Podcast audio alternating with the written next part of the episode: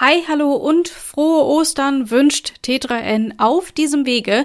Heute wollen wir mit einem kleinen österlichen Fun Fact starten. In Polen wird heute der Lani Ponidziałek begangen.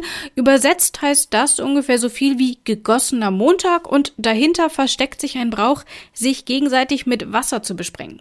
Besonders motivierte Menschen übergießen andere gleich mit ganzen Eimern voller Wasser. Klingt spaßig, oder? Aber auch abseits der Osterbräuche lohnt es sich, den Blick in Richtung Osten zu lenken. Fast unbemerkt haben junge Startups in Polen eine Art zweites Silicon Valley, das sogenannte Silicon Polska, aufgebaut. Dazu gleich mehr. Vorher bekommst du wie immer zunächst einen kleinen Überblick. Heute geht's um Mythen der Elektromobilität, verspätete Ostern bei Microsoft und den nicht wirklich enden wollenden Pokémon-Hype. Fangen wir an. Bevor es jetzt wirklich richtig losgeht, sei noch der Hinweis erlaubt, dass du alle hier erwähnten Artikel ganz einfach über unsere Show Notes findest. Jetzt aber los geht's. Polen tickt in manchen Dingen anders. Zum Beispiel ist es eines der wenigen Länder, in dem Amazon nicht so richtig Fuß fassen kann. Polinnen und Polen schwimmen gegen den Strom und nutzen den Versandhändler Allegro, wenn sie etwas im Internet bestellen wollen. Und, noch bemerkenswerter, die Tech-Szene Polens hat in den vergangenen Jahren einen wohl einzigartigen Wachstumsprozess hingelegt. Heute ist das Land an der Ostsee einer der europäischen Hotspots für Technologie und Digitalisierung. Jetzt legen junge Polinnen und Polen aber noch mal eins drauf und starten im Silicon Polska durch. Warum diese Entwicklung nicht wirklich überraschend kommt und welche polnischen Startups du unbedingt kennen solltest, erklärt dir unsere Gastautorin Anna Zarutzka in ihrem Feature. Welche Mythen kennst du zur Elektromobilität? Vielleicht, dass sie auch nicht grüner ist als der Diesel oder dass sich die Autos spontan selbst entzünden und praktisch nicht zu löschen sind?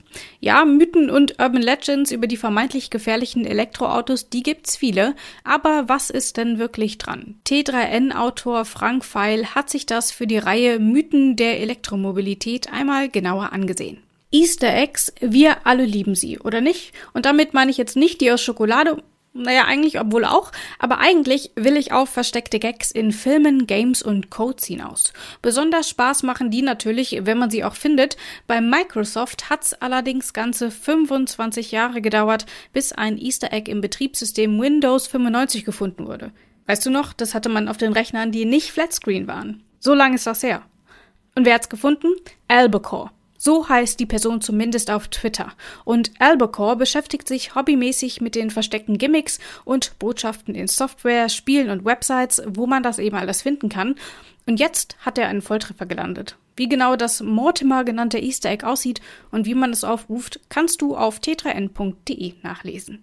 In diesem Jahr feiern die Pokémon ihr 25-jähriges Jubiläum. Darüber haben wir auch schon in einem früheren T3N-Wochenbriefing gesprochen. Jetzt legen wir aber nochmal nach, weil sich die kleinen Monster nach wie vor großer Beliebtheit erfreuen, sammeln Kinder immer noch Karten, spielen Games auf dem Gameboy und haben einen Fun Fact nach dem nächsten parat. Und Erwachsene, die feiern Burgerpartys bei McDonalds und brechen in andere Leute Häuser ein. Ja, ja, schon richtig gehört. Was da los ist und was Pokémon-Fans sonst noch so treiben, das hat Redakteur Raimund Schesswenter zusammengetragen. Nur noch mal ganz kurz schauen, was auf Twitter los ist und dann geht's ab ins Bett.